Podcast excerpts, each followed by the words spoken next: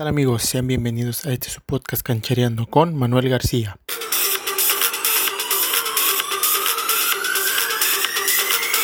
Hoy en este podcast conoceremos las diferencias entre PES y FIFA.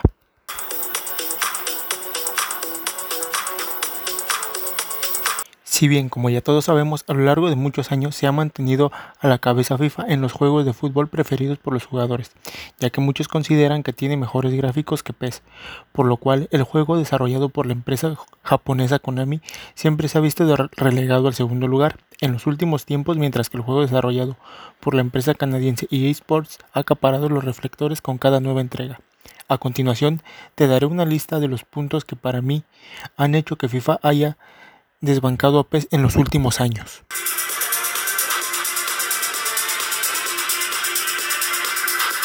El primer punto de ellos son los estadios. Y sí, es que los estadios en cualquier juego de fútbol son muy importantes, ya que esto permitirá que los aficionados de este deporte puedan sentir ese toque de realismo cuando llegan a un partido amistoso o a un torneo. Y como bien se sabe, FIFA lleva mano en este rubro, ya que desde hace muchos años cuenta con la mayor parte de los estadios a nivel mundial y aunque es cierto que algunos no tienen su nombre real, pero le dan un parecido en la vida real y eso hace que los jugadores se entretengan aún más. El segundo punto son los jugadores. Si bien es cierto que FIFA cuenta con los derechos de cada uno de sus jugadores, cuando, daba sus primeros pasos, incluso ya un poco más avanzados en el tiempo, con este me refiero al año 2007, si es que te tocó jugar ese juego en ese respectivo año, te habrás podido dar cuenta de que FIFA no contaba con ningún rostro aún de algún jugador. Lo que trataban de hacer en ese tiempo era que el jugador se pareciera lo más posible, aunque algunas veces este experimento no funcionaba. Empresa canadiense ¿Cuántas veces no vimos a jugadores mexicanos y algunos de clase mundial con un rostro totalmente diferente al de los jugadores reales? Pero esto cambió a partir del año 2008 y el primer cambio que a mí me tocó ver en lo personal fue el rostro del portero mexicano Guillermo Ochoa, que sí es cierto, no era exactamente igual, pero tenía unos rasgos muy parecidos al arquero americanista tercer de ellos son los uniformes, y es que FIFA ya en esos años ya contaba con los uniformes oficiales de la Liga Mexicana de Fútbol y otras ligas de prestigio. Esto puso tierra de por medio entre FIFA y PES, mientras que uno ya se había adelantado varias etapas y lo estaba haciendo muy bien al contar con la mayoría de los uniformes de los equipos, tanto de local como de visitante, y algunos patrocinadores oficiales, tanto de uniformes como de marcas publicitarias de los estadios, y esto hacía que la gente le llamara la atención el ver el nuevo uniforme de su equipo en el juego, ya sea el uniforme de local o de visitante e incluso la tercera equipación.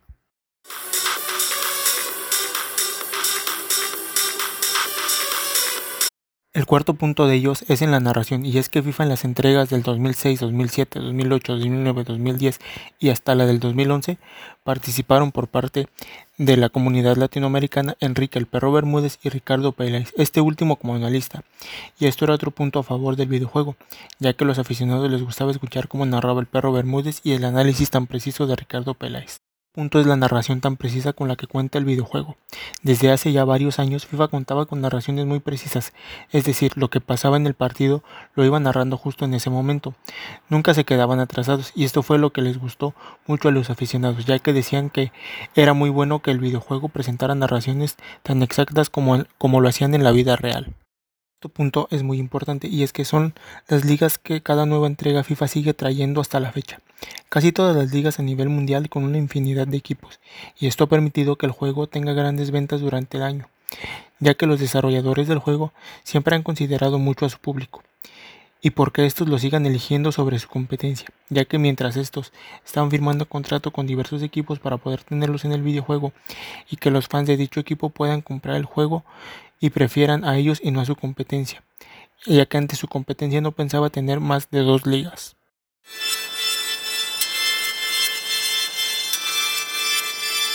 A continuación hablaremos del juego Pro Evolution Soccer mejor conocido como PES.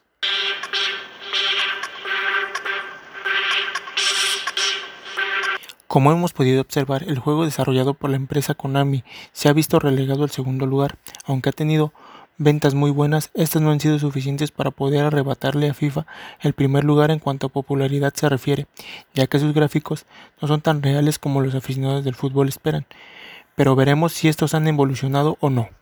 A continuación te daré una lista del por qué considero que PES se ha visto siempre relegado al segundo lugar.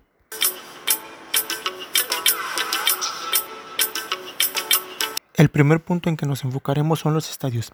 Si bien es cierto que PES ha evolucionado considerablemente, esto no siempre fue así, ya que hace algunos años, por allá del 2001, año en el que se realizó la primera entrega, solamente contaban con un estadio completamente desconocido y con un nombre de igual forma desconocido. De igual manera, estaba con los jugadores, ya que solamente podíamos ver el nombre de los jugadores, pero estaban incorrectos. Esto se debió a que en aquel año la empresa japonesa no llegó a un acuerdo con los equipos para que aparecieran en el juego. Así también en la portada del juego no era de lo más estética, ya que presentaba colores muy opacos que a los fans no, no les llamaba la atención.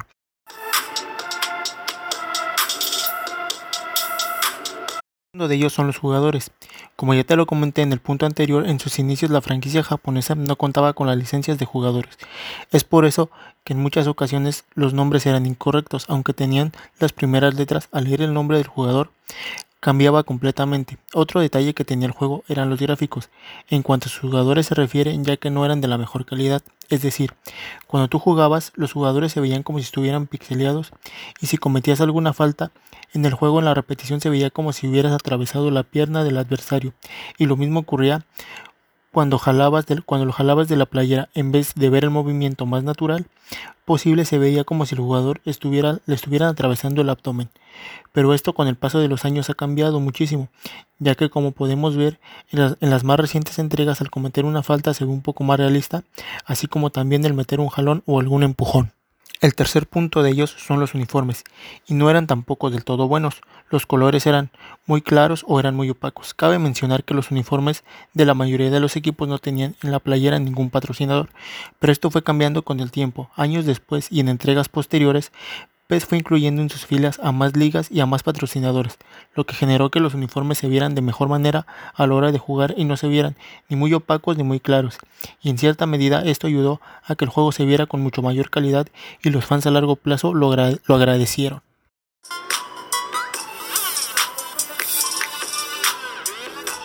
El cuarto punto serían las narraciones. Como ya lo mencioné en el punto que nos tocó hablar acerca de FIFA, la empresa canadiense lleva la delantera en cuanto a las narraciones, pero eso también ha cambiado.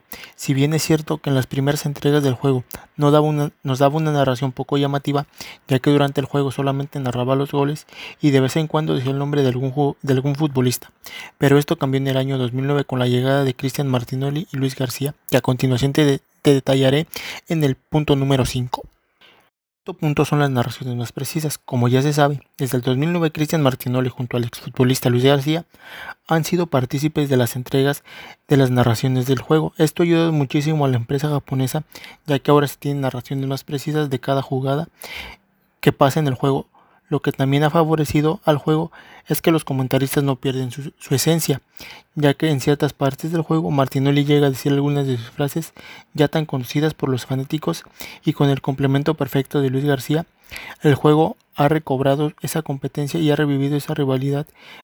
Tiene con su contraparte por ver quién queda en el gusto de los aficionados amantes al fútbol y a estos dos videojuegos. Como bien sabemos, esto generará opiniones divididas.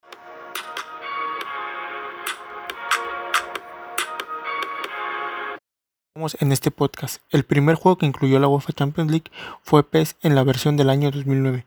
Esto permitió que PES en cierta parte del año rebasara a FIFA, ya que fue el primero en incluir la UEFA Champions League y esto llamó poderosamente la atención de cientos de jugadores ya que querían ver este nuevo modo de juego y el llevar a su equipo favorito a conseguir la llamada orejona como se le conoce en el fútbol. Esto sin duda fue un parteaguas para lo que se vendría después. Si bien FIFA había sido protagonista y había regresado a PES por mucho. Por primera vez, PES lograba adelantarse a FIFA, ya que este fue el primer juego en tener la licencia exclusiva con la UEFA Champions League, ya que contaba con toda la ambientación, el himno de la competencia, lo que hacía sentir a los aficionados realmente como si estuvieran dentro del campo del juego disputando esta competencia. Otra de las cosas que ayudó al videojuego fue que en ese mismo año en la portada apareció Lionel Messi, por su parte, recién había ganado la UEFA Champions League en contra del Manchester United de Cristiano Ronaldo y compañía. Eso hizo que algunos aficionados de los Diablos Rojos del Manchester compraran el juego para que así ellos poder tomar revancha de lo sucedido meses atrás.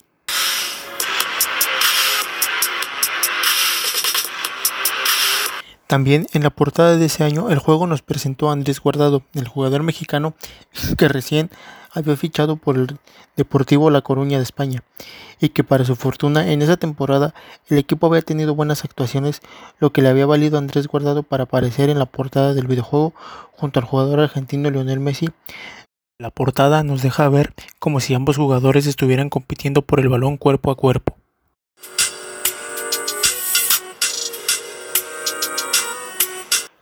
Este año, FIFA y PES contaban con dos modos de juego muy similares. El de PES se llamaba Soy Leyenda, que en ese modo de juego podías crear un jugador y hacerlo como tú quisieras. En su primer partido le tocaba debutar con un equipo que la computadora elegía y dependiendo del rendimiento que tenías en ese partido, te llegaban ofertas de equipos que estaban interesados en ti para unirte a sus filas. Acuerdo de eso era que solamente te llegaban de tres equipos de distintos países y tú decidías a qué equipo querías unirte. En PES lo que hacía era que si tu jugador no lo metían al campo, aún así ibas, ibas a ver el partido y podías ponerlo en velocidad rápida o normal. Y si en algún momento a tu jugador lo llegaban a meter al partido, la velocidad del juego se detenía si lo tenías en modo velocidad rápida, ¿verdad? Claro está. Y todo volvía a la normalidad y podías jugar sin ningún contratiempo. El otro modo del juego de en se llamaba modo director técnico. En este modo podías armar el equipo de tu preferencia desde cero y traer a los jugadores que tú quisieras y jugar en la liga de tu preferencia e ir ganando prestigio. Pero eso sí, tenías que cuidar las finanzas de tu equipo, ya que si en algún momento quedaban en quiebra, tenías que vender a muchos de tus jugadores. Si no lo hacías prácticamente el equipo se iba a segunda división y te quitaban a todos los jugadores que habías comprado teniendo que armar el equipo nuevamente desde cero. Una de las ventajas que tenía este modo de juego y que siguió poniéndose en práctica hasta hace dos años, me, parece, creo que eran hasta hace dos años, no sé la verdad, era que podías clasificar a la Champions League o a la Copa Libertadores si quedabas campeón de alguna de sus competencias.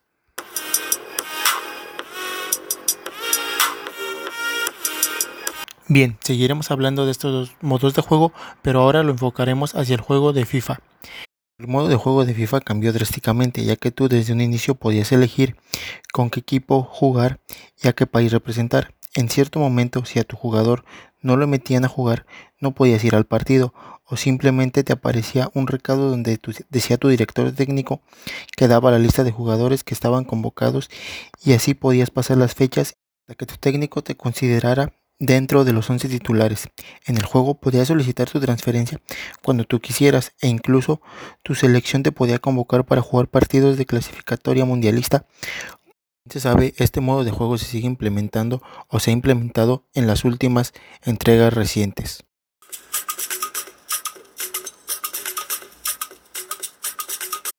La dirección técnica, si es que decidas tomar el camino para dirigir, elegías un equipo, pero las contrataciones no son como actualmente las conocemos, ya que en el año 2009 ambos juegos, tanto FIFA como PES, no contaban con el realismo que hoy nos presentan.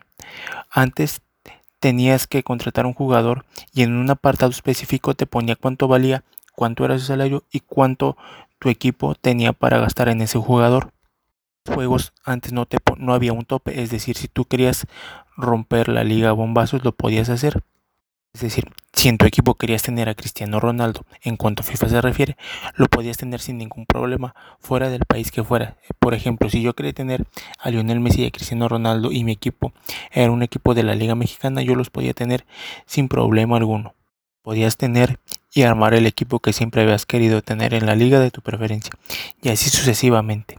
Ahora vemos que todo eso ha cambiado.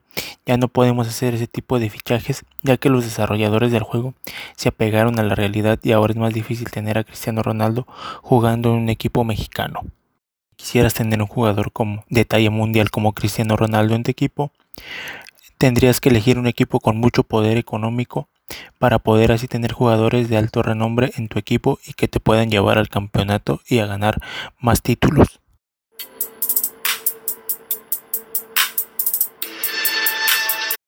Bueno, yo ya te di claves que a mi opinión personal distingue a uno y a otro, y será tu decisión con cuál de los dos decides quedarte.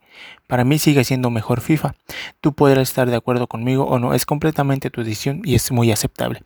De lo que sí estoy seguro es de que con las nuevas mejoras de PES, que esta batalla ha protagonizado tanto FIFA como PES seguirá durante muchos años y durante un largo tiempo, en donde al final saldremos ganando nosotros. ¿Y por qué digo esto? Porque esto obligará a los desarrolladores de estos dos juegos a esforzarse un poco más para poder seguir entregándonos gráficos de calidad y hacer que nos quedemos con una u otra. Solamente nos resta esperar con qué nuevas novedades nos traen en las próximas entregas del año 2022. Esperemos no ser defraudados por algunos de estos dos videojuegos y que PES al final rebase a FIFA o que FIFA recupere el público que está perdiendo. Esto para FIFA no sería bueno, porque si esta tendencia se mantiene, siento que en poco tiempo la competencia se acabará y PES quedará en los primeros planos y FIFA inevitablemente será relegado al segundo lugar en cuanto a ventas y popularidad se refiere.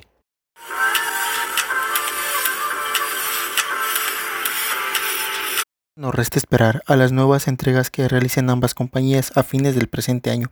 Es ahí donde nos daremos cuenta si es que PES realmente está marcando tierra de por medio o FIFA logra recuperarse de este mal momento y con esto logra mantenerse en la cima de las listas de popularidad entre los aficionados. O PES, por su parte, termina de dar la sorpresa y se queda con el primer puesto después de muchos años de estar a la sombra de su competencia.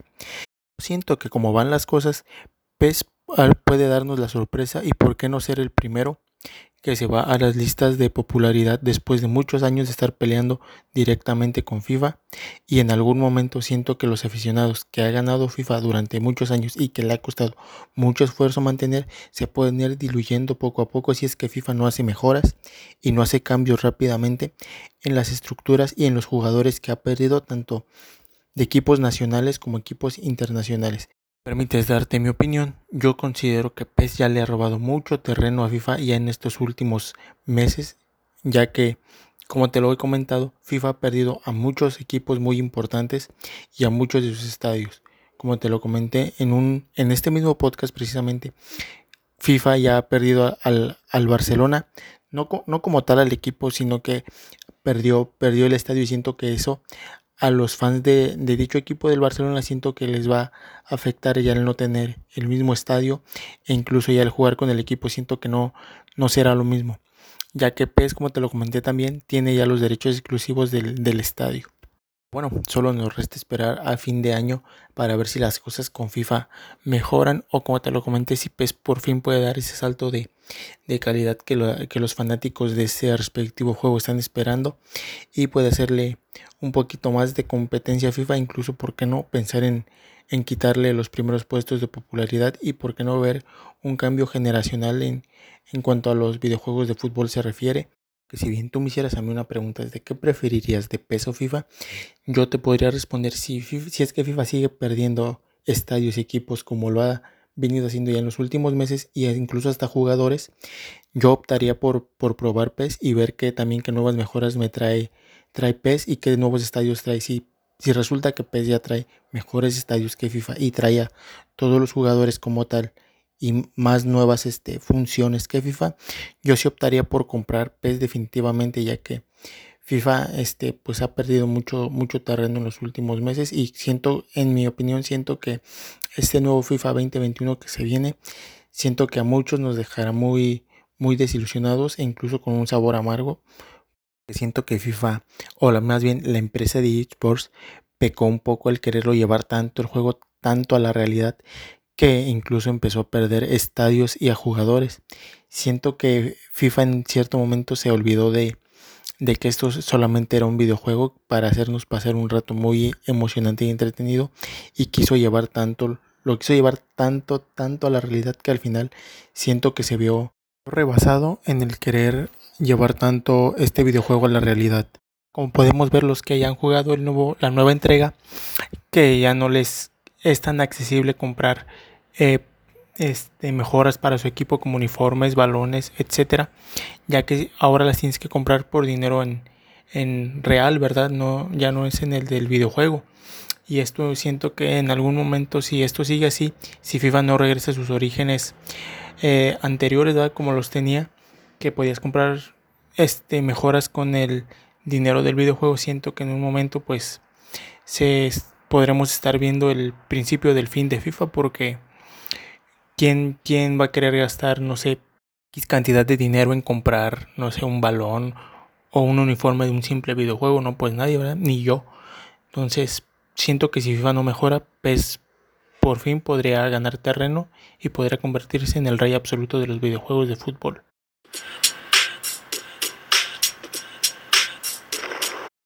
Va dirigido a todo aquel que siente una gran pasión por el fútbol, no importa si eres chico o grande.